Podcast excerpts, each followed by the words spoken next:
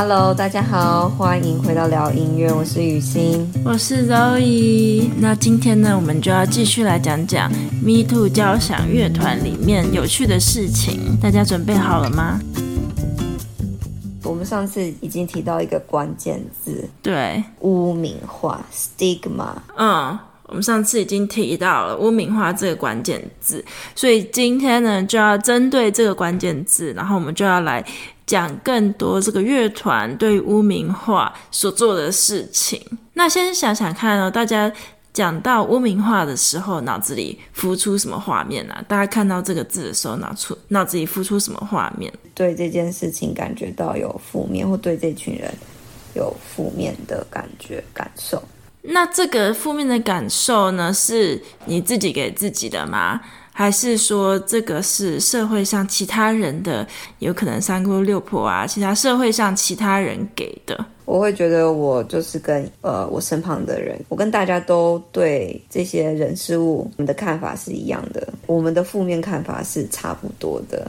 所以你刚刚讲的是你跟其他人，你是一个个体啊，然后有其他人，所以这个有可能就是一种。社会上大家来讲，然后所造成负面的一种印象，也许吧。其实这个污名化呢，它就是一种刻板印象啦，就是呃社会上对某一群团体有的刻刻板印象。这个刻板印象呢，在这里面又指的是一种坏的刻板印象。不是说好的刻板印象，不是说哦，比如说亚洲人数学很好，是坏的刻板印象。譬如说呢，看到比如说呃未婚生小孩的这样的小妈妈，大家的刻板印象，或者是呢街友，大家会有什么反应？会有怎么样的想法？多的时候呢，这种坏的刻板印象呢，就是我们现在要讲的污名化啦。其实这个污名化呢，对于这个病友来讲啊。其实它会有很深远的影响哦，有可能呢，因为这个污名化的关系，所以呢，病友他可能就延迟了他去就医的这个状况，可能就觉得哦，去看精神病啊，去看心智科的人呢，都是有病的人才会去看的啦，所以呢，我没有病，或是我不想被贴上你有病的这个标签，所以他可能就会延缓这样子。精神疾病者就医的状况。那 Me Too 交响乐团呢？他们做了怎么样的事来去除污名化？病友又在里面，在乐团演奏的时候呢，他们会有怎么样的心理调试过程？到底音乐这个活动乐以乐团的这样子的一个形式发生了什么样的化学变化？我们先从演出的过程好了。在演出中，演奏时发生了什么事呢？周莹，对，其实，在演奏的时候呢，他从外面看起来啦，如果你是一个观众来讲的话呢，其实跟一般的社区乐团或是社区的管乐团看起来没什么差别，就是你其实看不出来谁是有诊断，然后谁是没有诊断的。然后大家就是拉琴嘛，吹乐器，在舞台上就看起来，呃，跟一般的乐团没什么差别。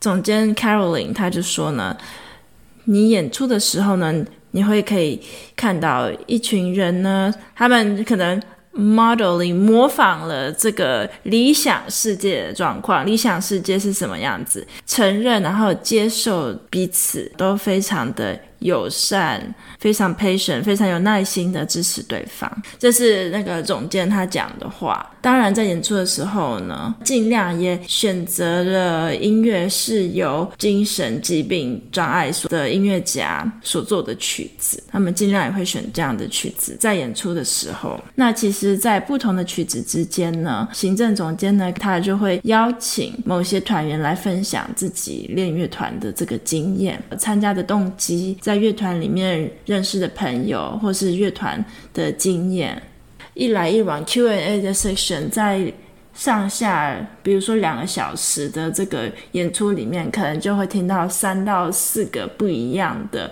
成员们来讲述自己的故事。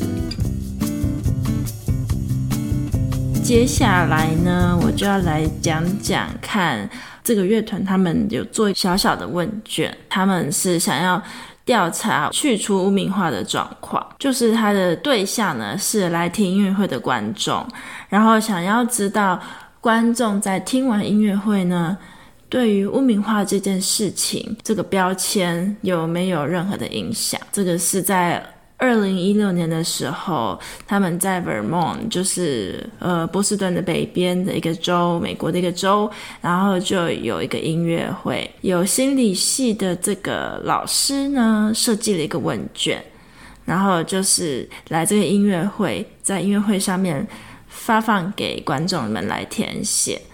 那他做的其实是音乐会之前，还有音乐会之后的一个问卷填写啦。当时呢，他主要呃发放了五十八份问卷，pre and post，在 post 在后面调查的时候，有四十四个人完成了这份问卷。呃，这个研究就是由这四十四个人的回答来组成的啦。稍微讲一下这个问卷的。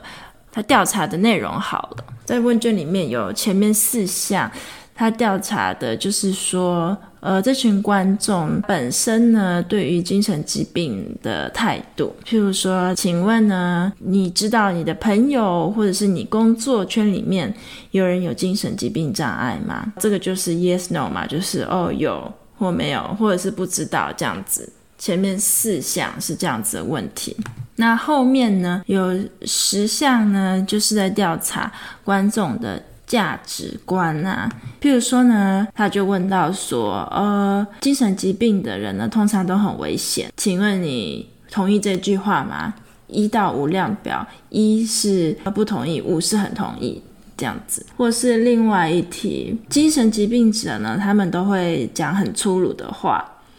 同意吗？一到五，或是呢，再一题，就算呢有很好的治疗，那精神疾病者呢的一生啊，都会有很长的状况呢，会有展现不一样的病症。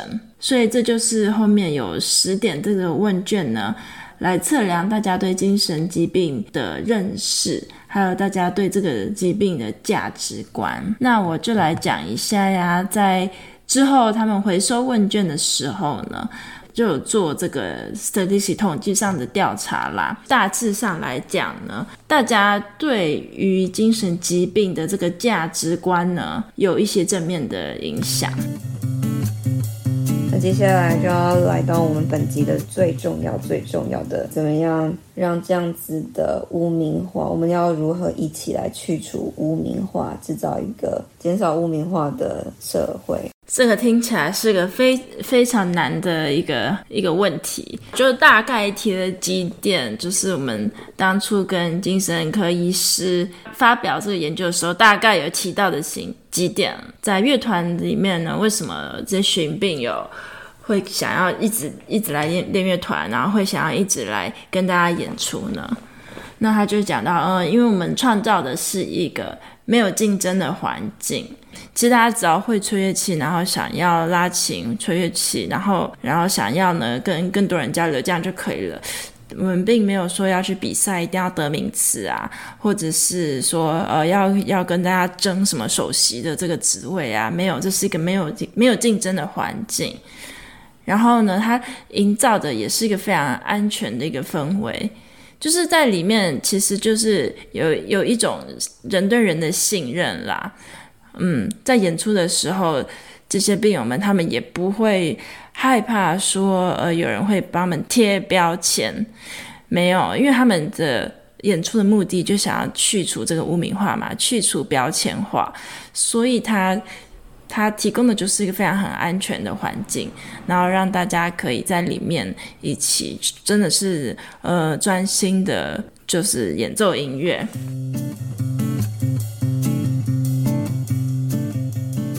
然后接下来呢，这是一个很很开放，然后很接受大家样貌的一个的一个乐团，因为在这个乐团里面可以看到成员可能是各种肤色，然后他来自各种的社会阶级，然后还有各种呃性别，所以它是一个很融合、很接受大家样貌的乐团。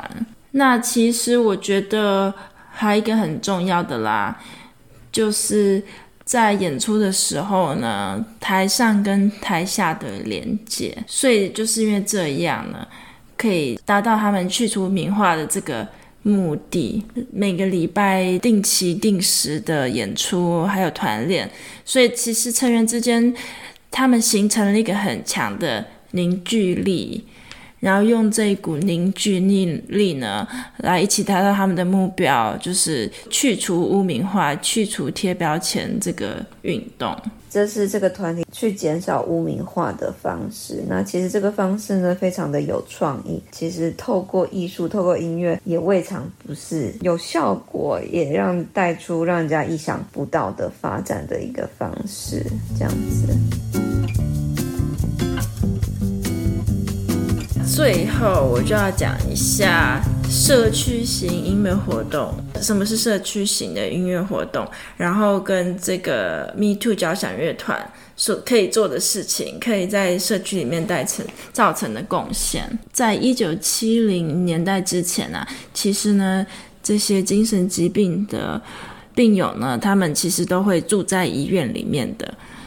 就是一九七零年代以前。制度就是把精神疾病的病友呢，让他们安置在医院里面这样子。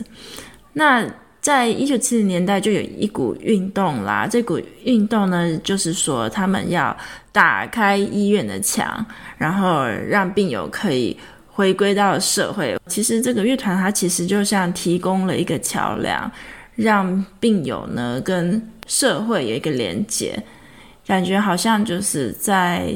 就是机构在医院跟一般社会之间的一个桥梁，然后可以呢让这个病友在很安全、很放心的一种状况下，然后来跟大家一起玩乐器，再跟大家一起进行音乐活动。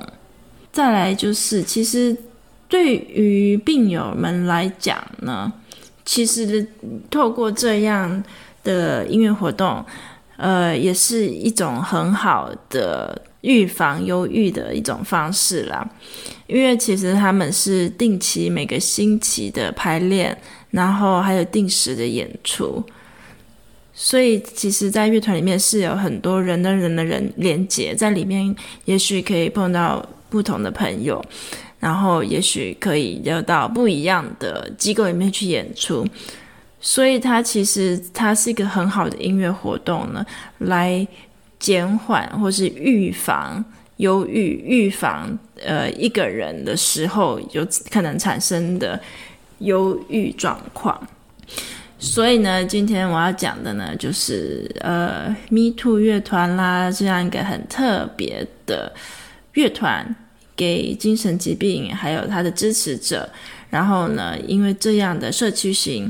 音乐活动可以带来这个社会上更多不一样的价值观，然后呢，他们期望可以用这样子的疗愈性音乐来降低大家对精神疾病污名化的这个状况。我其实之前就有听过你讲过你去这个乐团，可是这次是我第一次好好的听你说关于这个乐团的细节。那像 YouTube 上面找得到你们乐团演奏的片段吗？也许我们可以分享再连接，大家有兴趣的人可以去听一听他们的表演，应该是可以。然后我知道这个指挥他们最近呃还有在录一个纪录片，有一个纪录片叫做 Orchestrating Change。大家呢如果有兴趣，也可以去网站点开这个纪录片，然后看看呃在乐团练团啊，或是。